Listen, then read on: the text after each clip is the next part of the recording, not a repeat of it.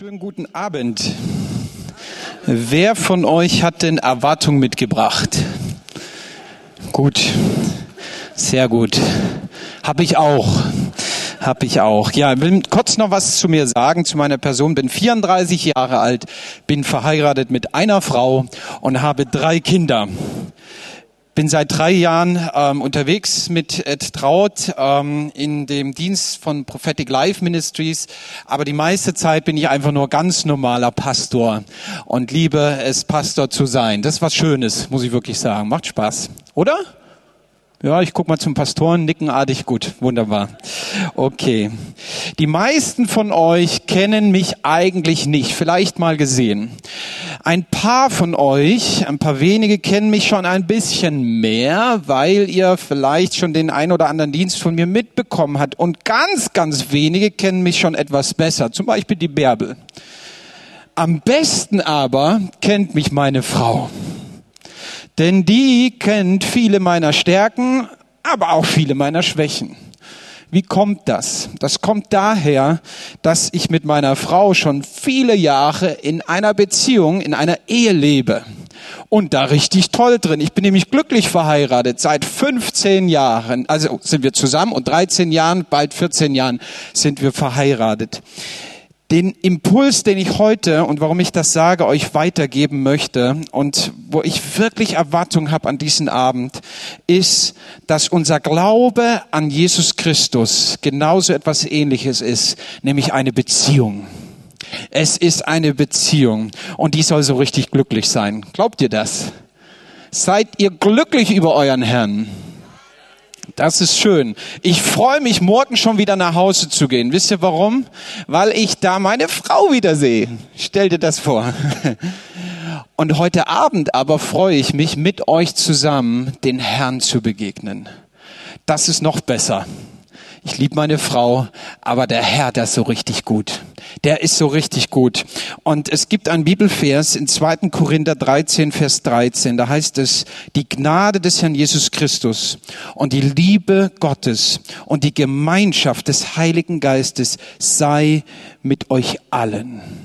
Das ist das Wort Gottes und das ist der Wunsch von Paulus an die Korinther.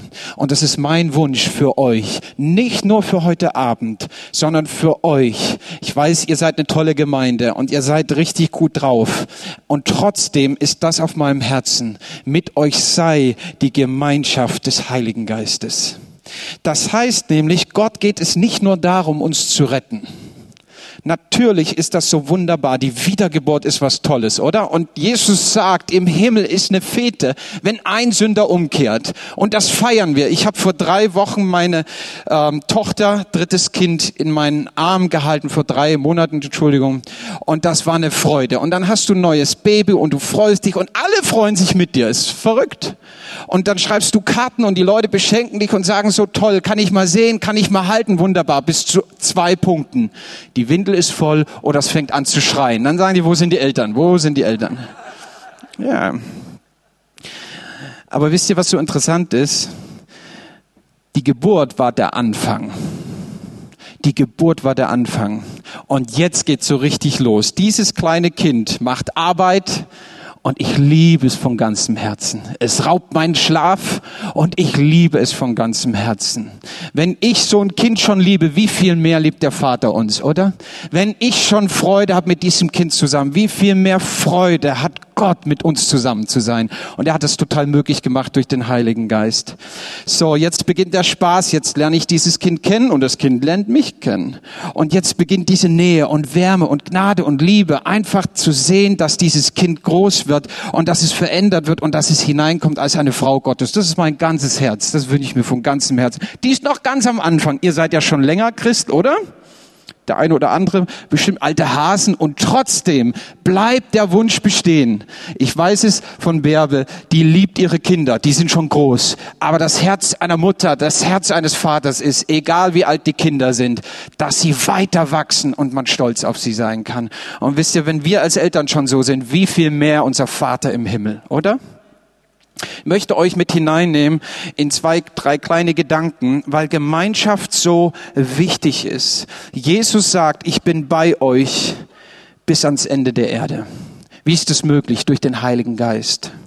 Das heißt heute Abend für dich und für mich, egal wo du gerade stehst, egal was in deinem Leben gerade abgeht, egal wie weit oder wie nah du an Gott dran bist, Jesus will dir heute eins deutlich machen.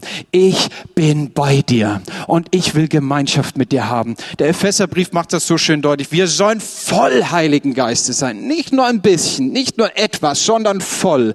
Und wir können uns ja mit allen möglichen Dingen füllen, aber wir sollen voll mit seiner Gegenwart und seinem Geist sein. Wisst ihr, es ist am Ende nicht unsere Erkenntnis. Es ist nicht unsere Heiligung. Es ist nicht, dass wir perfekt sind. Nicht unsere Motivation. Nicht, dass wir cooler und netter sind als die anderen. Nicht, dass wir besseren Lobpreis haben und die besseren Prediger. Sondern was den Unterschied macht, ist, dass die Gegenwart Gottes unter uns ist. Das ist der große Unterschied. Und lasst uns ganz kurz eine Person in der Bibel betrachten. Mose. Zweiter Mose 33, Vers 15.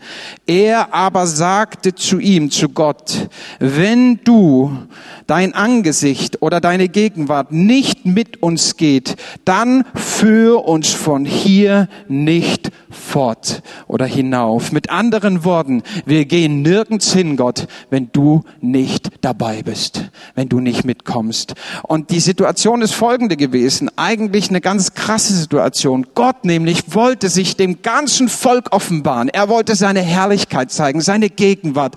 Und die haben so richtig die Hosen voll gekriegt und dachten, ei, ei, ei.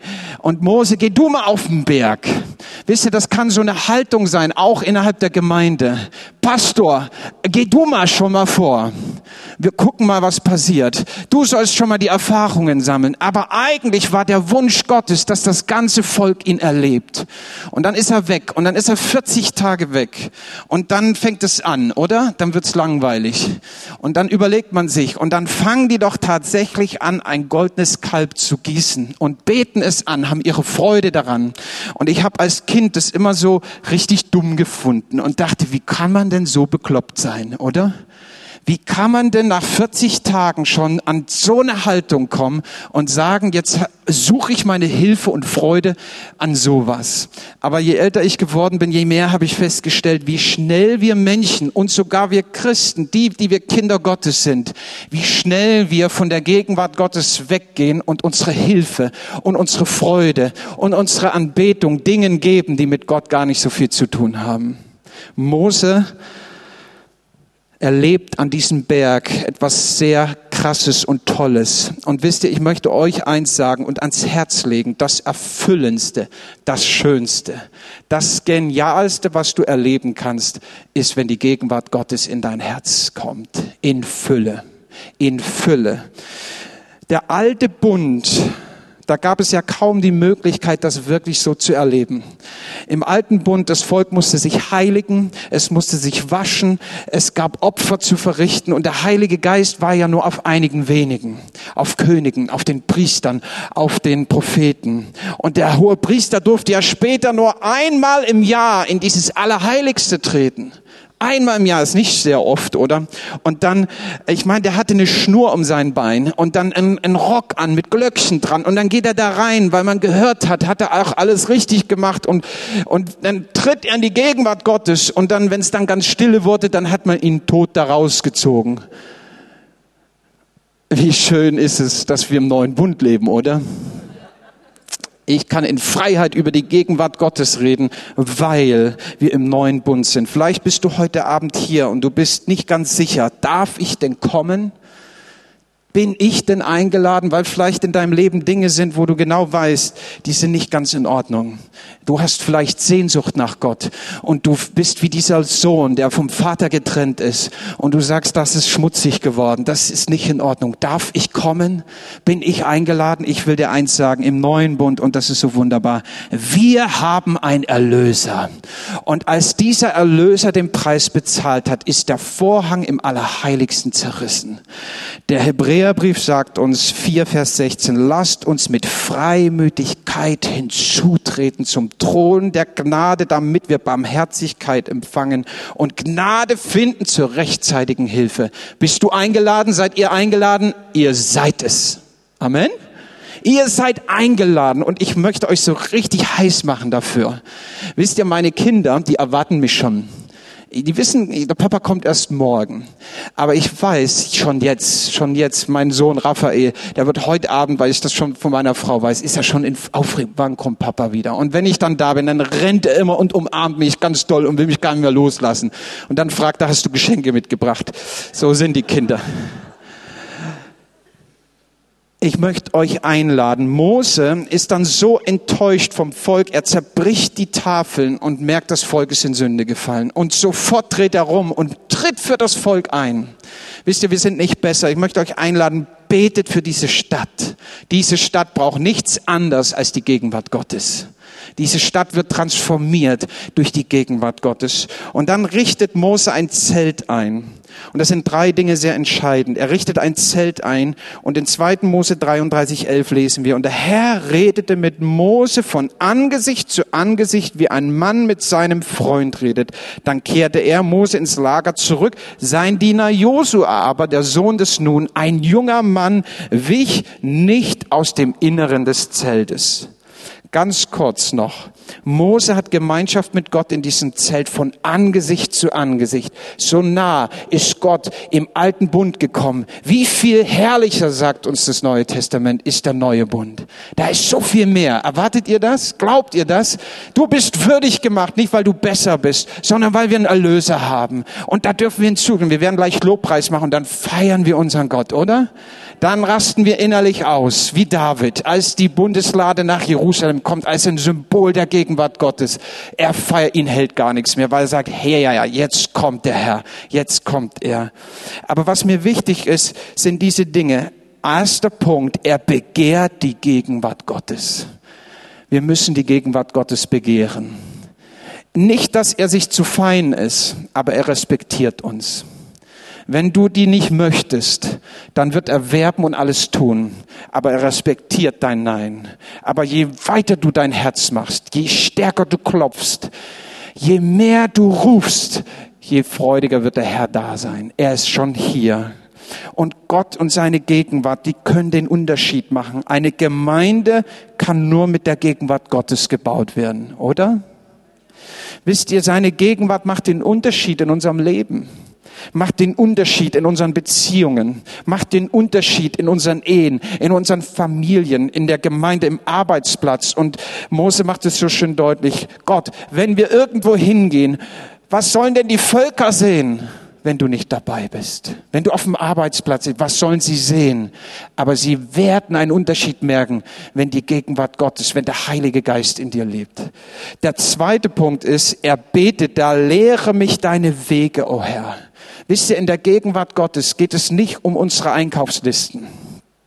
Natürlich versorgt uns der Herr und natürlich dürfen wir Erwartung haben, dass Dinge passieren.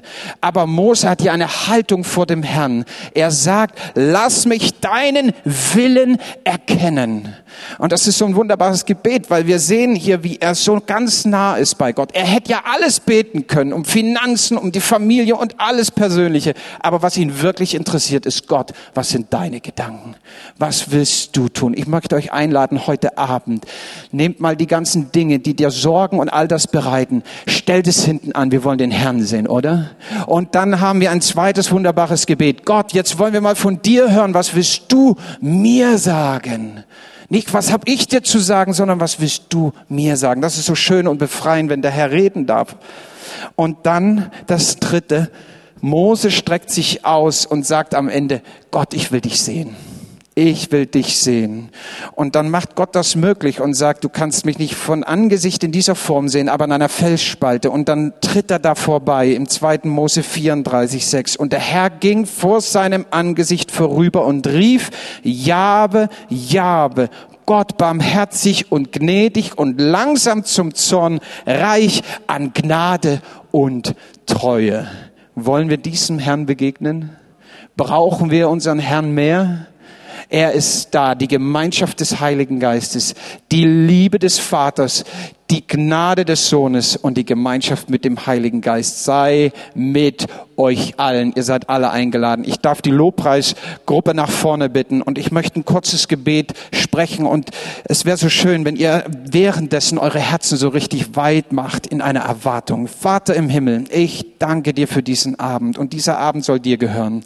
Ich danke dir für deinen Sohn. Jesus, du bist so wunderbar. Du bist unser Erlöser und wir danken dir von ganzem Herzen, dass du uns würdig gemacht hast in dem großen und wunderbaren Preis, den du bezahlt hast, dass wir hinzutreten dürfen. Und Heiliger Geist, wir geben dir jetzt Raum und dreieiniger Gott, es ist so wunderbar, in deiner Gegenwart zu sein. Es ist unser Anliegen. Wir wollen nirgends mehr hingehen, sondern wir wollen, dass du dabei bist, Herr. Wir wollen nicht eigene Pläne und eigene Wege gehen, nicht eigene Gedanken. Wir wollen deinen Willen hören und wir wollen dich noch viel, viel mehr sehen in deiner Herrlichkeit, in deiner Barmherzigkeit, in deiner Treue und Herrlichkeit. Und wir wollen dich feiern. Wir wollen dir die Ehre geben, die dir gebührt. Amen.